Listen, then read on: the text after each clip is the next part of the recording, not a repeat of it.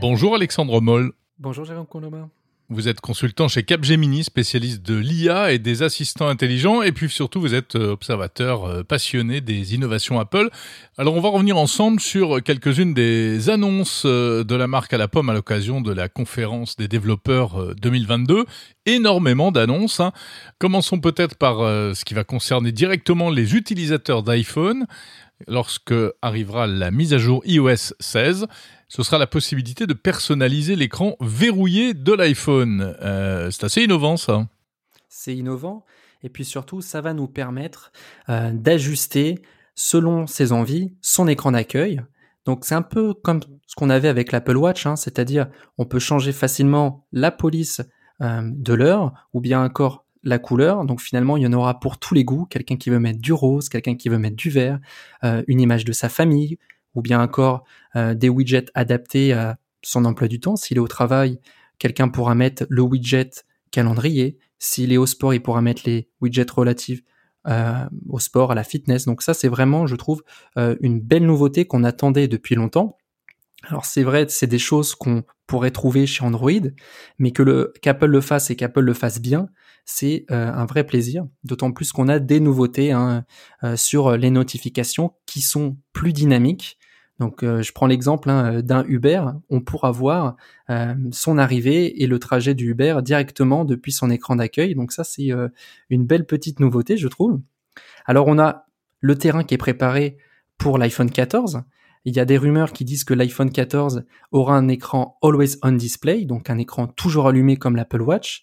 Il y a vraiment des chances, hein, comme Samsung le fait et les autres téléphones Android, qu'on ait un écran toujours déverrouillé et puis, mmh. euh, toujours allumé, pardon, et ça fait du sens. Ça fait du sens avec euh, toutes ces nouvelles euh, informations sur l'écran.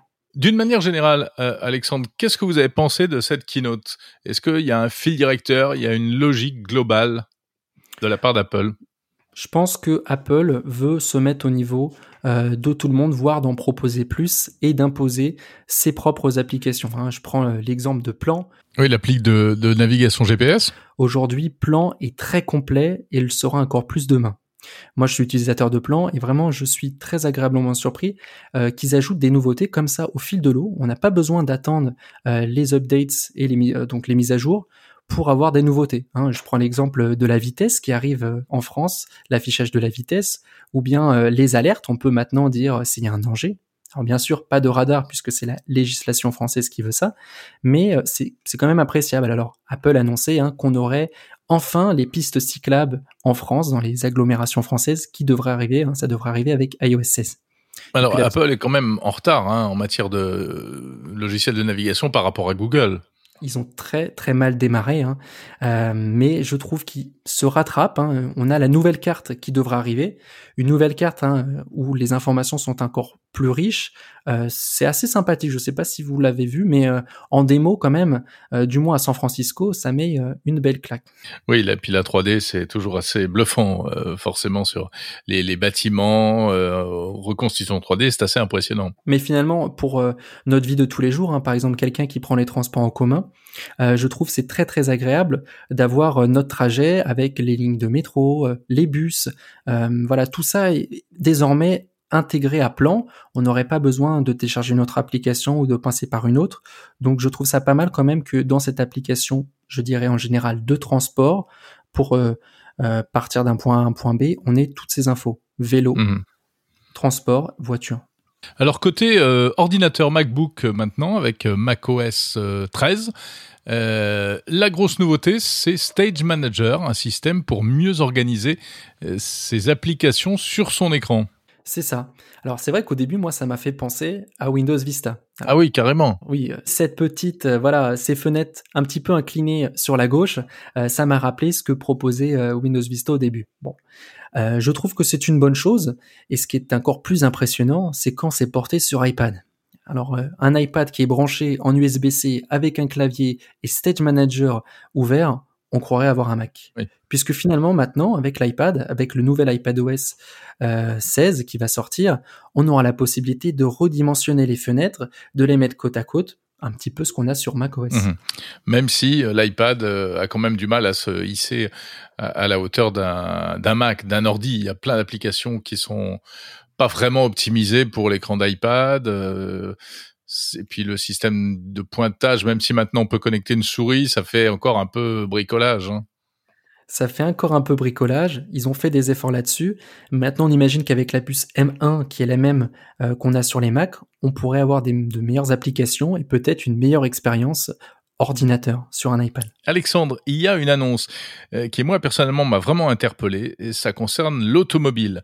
La voiture, on connaît CarPlay, le système qui permet de déporter sur son écran euh, central de, voiture le contenu de son iPhone, enfin en tout cas certaines applications. Mais là, Apple prépare un super CarPlay qui pourra, dans le futur, prendre la place euh, euh, entièrement du tableau de bord dans la voiture. C'est vraiment une stratégie euh, à long terme là qui se dessine. Alors oui, c'était impressionnant hein, cette annonce de Apple CarPlay puisque là, on a Apple dans notre voiture. Alors on a les infos hein, relatives à la vitesse, à l'essence hein, qui nous reste, et puis tous nos widgets habituels. On peut avoir euh, facilement accès à ses contacts, à sa musique. Euh, vraiment, c'est quelque chose qui m'a beaucoup plu et je pense qu'Apple va dans la bonne direction. Alors, certains partenariats avec des constructeurs ont été annoncés. On a vu Renault. Et la question qu'on pourrait se poser, c'est, cette super interface, euh, est-ce qu'on va la proposer en mise à jour euh, gratuite aux utilisateurs? Donc, par exemple, si j'achète ma Mégane e-tech électrique aujourd'hui, est-ce que j'aurai la mise à jour demain de ce super CarPlay?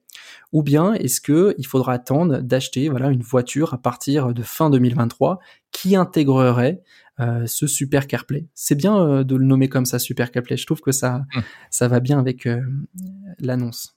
Et puis, il y a une bataille avec Google sur ce terrain-là. Hein il y a une vraie bataille avec Android Automotive. Euh, maintenant, c'est vrai qu'Apple ont poussé quand même euh, euh, le bouchon vraiment très loin. Hein. On a la possibilité de choisir ses cadrans. donc, si on veut quelque chose d'un peu plus sport, quelque chose de plus traditionnel avec les aiguilles, on imagine demain, comme le fait Apple avec Hermès ou bien encore Nike, des cadrans. Donc, c'est pas des cadrans, mais ça serait plutôt des des informations de la voiture personnalisées. Donc on pourrait imaginer un Mercedes euh, dans CarPlay ou un BMW, enfin des, voilà, des informations euh, ou des cadrans spécifiques. je dis cadran, mais c'est parce que je, ça me fait penser quand même à la. Oui, mais ça ressemble à ça. Je sais pas si euh, vous avez vu Jérôme, mais il y a certains icônes, alors certains, voilà, qui, qui, font vraiment penser à iOS, à l'Apple Watch, à l'iPad. Donc finalement, c'est faire passer, faire ajouter vraiment la voiture dans l'écosystème Apple. Et je pense que euh, quand on est quand on est équipé, quand on a les produits Apple, eh bien euh, c'est une vraie euh, aubaine d'avoir ces outils-là. On sait que Apple a travaillé ou travaille peut-être encore sur un projet de voiture, mais qui ne sort pas. on ne mm. sait pas si c'est pas abandonné ce projet. C'est peut-être ça finalement la voiture Apple. C'est le, le, logiciel en fait. C'est peut-être ça. Alors c'est vrai que c'est une une stratégie un petit peu différente de ce que faisait Apple jusqu'à là, hein, puisque Apple faisait son hardware et euh, le software qui allait bien hein, pour le Mac, l'iPhone, l'Apple Watch. Là, on a un système qui va dans toutes les voitures. Après tout, pourquoi pas? Maintenant, euh, j'imagine que le projet euh, pourrait aboutir un jour. maintenant, c'est que l'automobile, c'est tellement particulier. on a vu Dyson aussi, hein, qui a proposé un prototype, mais qui n'est jamais allé jusqu'au bout. Donc c'est vrai que ça ferait plaisir à beaucoup de femmes de, fans, voilà, notamment quand on voit euh, ce que fait Tesla, quand même, hein, c'est euh, c'est assez pas, c'est assez brillant, hein, euh, mm. une voiture qui marche plutôt bien avec un système bien pensé.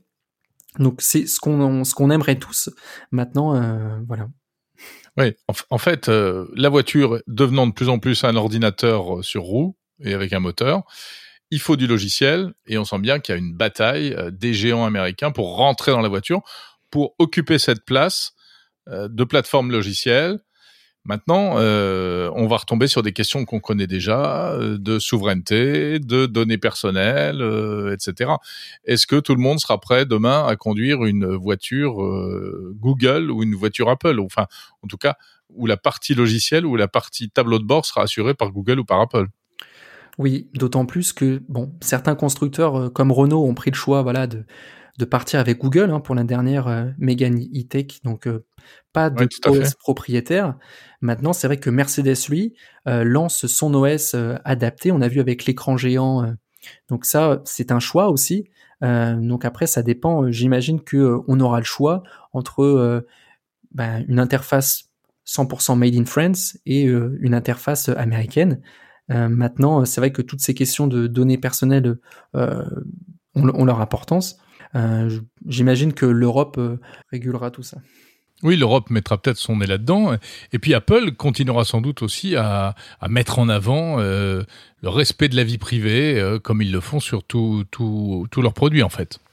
C'est ça. Alexandre, dernier point, il n'a pas été question de VR, de, réalité virtuelle lors de cette présentation Apple. Alors qu'on sait que c'est un gros sujet, hein. Apple prépare très visiblement un, casque de réalité virtuelle. Comment ça se fait, euh, selon vous? Non, c'est vrai que les rumeurs s'achauffent, s'achauffent. Finalement, est-ce que la VR avait sa place euh, dans cette conférence? Je ne pense pas. Là, on parlait vraiment hein, d'iOS, d'iPadOS, de macOS. Je pense vraiment qu'il faut un événement dédié, puisque euh, la VR, il faut avant tout eh bien sensibiliser les gens, leur expliquer les cas d'usage. c'est vrai qu'aujourd'hui, il y a plein d'expériences en réalité augmentée possibles. Alors là, euh, très récemment, il y a le printemps qui propose de visiter un store. Euh, alors c'est pas en réalité virtuelle tout de suite, hein, mais ça pourrait être le printemps, le magasin français. Hein. Exactement, le magasin printemps qui propose depuis son navigateur web d'être dans un sorte de métaverse où on verrait les nouvelles collections depuis son ordinateur. Alors demain, on peut imaginer voir ces collections et euh, voir les chaussures avec son casque de réalité augmentée, donc il y a un vrai usage. Et puis euh, bah, je sais pas, euh, par exemple Sephora pourrait euh, également proposer euh, une application de réalité augmentée. Elle le fait déjà avec une application mobile. On peut se mettre du maquillage à distance, on peut tester des eyeliners. Donc voilà, il y a différents cas d'usage qui sont possibles. Un événement dédié avec des présentations de sensibilisation, comme le fait Apple, ça serait, je pense, plus plus judicieux. Merci, Alexandre Moll, consultant chez Capgemini et euh, observateur euh, des actualités Apple.